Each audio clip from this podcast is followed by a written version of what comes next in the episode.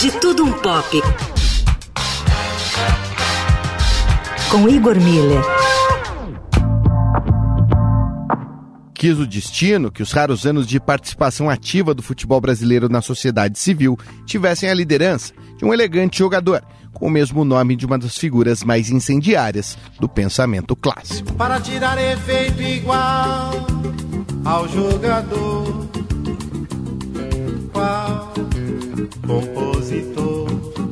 Sócrates brasileiro, Sampaio de Souza Vieira de Oliveira, tem o nome do tamanho de sua importância. Um craque refinado em campo, uma figura contundente fora dele.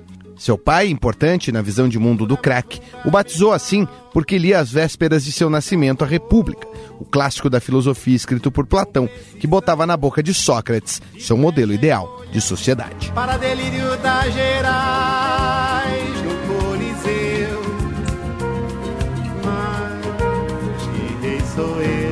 Raimundo ainda batizou outros dois filhos com nomes clássicos: Sófocles, o grande nome da tragédia grega, e Sóstenes, figura bíblica que se recusou a punir Paulo de Tarso. Seu irmão mais novo, o também jogador Raí, era para ter se chamado Xenofonte, um dos discípulos de Sócrates, que deu sequência ao seu pensamento. A mãe que evitou, mas mesmo assim, de certa forma, o quase Xenofonte seguiu os passos de Sócrates, ao menos em campo. Tantas você fez que ela cansou. Porque você, rapaz. Dentro das quatro linhas, já no Corinthians, time que tem nome referente a um estilo arquitetônico clássico, que é sinônimo de beleza, fez dupla com outro grego. Zenon, o camisa 10 que tem o nome do filósofo pré-socrático famoso pelos seus paradoxos, era na real dono de um futebol eloquente. Paradoxal mesmo era o camisa 8, que com seus pés pequenos para sua altura, imortalizou o recurso do calcanhar em lances dotados de uma plástica rara. Depois perdeu a esperança, porque o perdão também cansa de perdoar. Paradoxal também era o equilíbrio entre a vida do jogador e da pessoa Sócrates. Atleta engajado, coisa difícil nos tempos da ditadura, ainda tinha um estilo de vida boêmio, para deixar a balança mais pesada do outro lado do atleta, que deveria ser o coroinha neutro idealizado. Contra tudo isso, o Sócrates sai do campo grego e passa às parcerias do leste, mas Zona Leste, porque longe da revolução de Ulyanov, o nosso Vladimir lateral esquerdo era bem brasileiro. Você deve notar que não tem mais tudo e dizer que não está preocupado.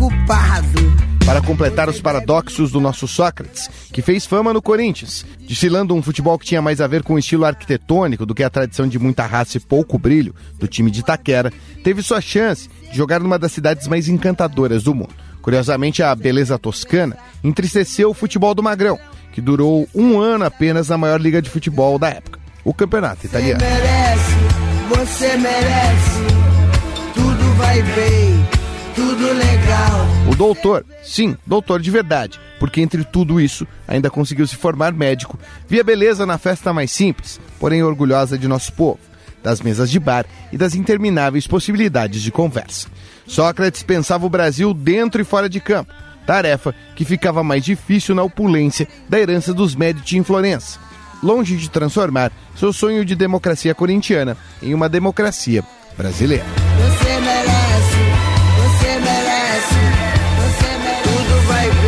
Trabalhos técnicos de Macir Bias e Gormila falando um pouco de tudo, de tudo um pop.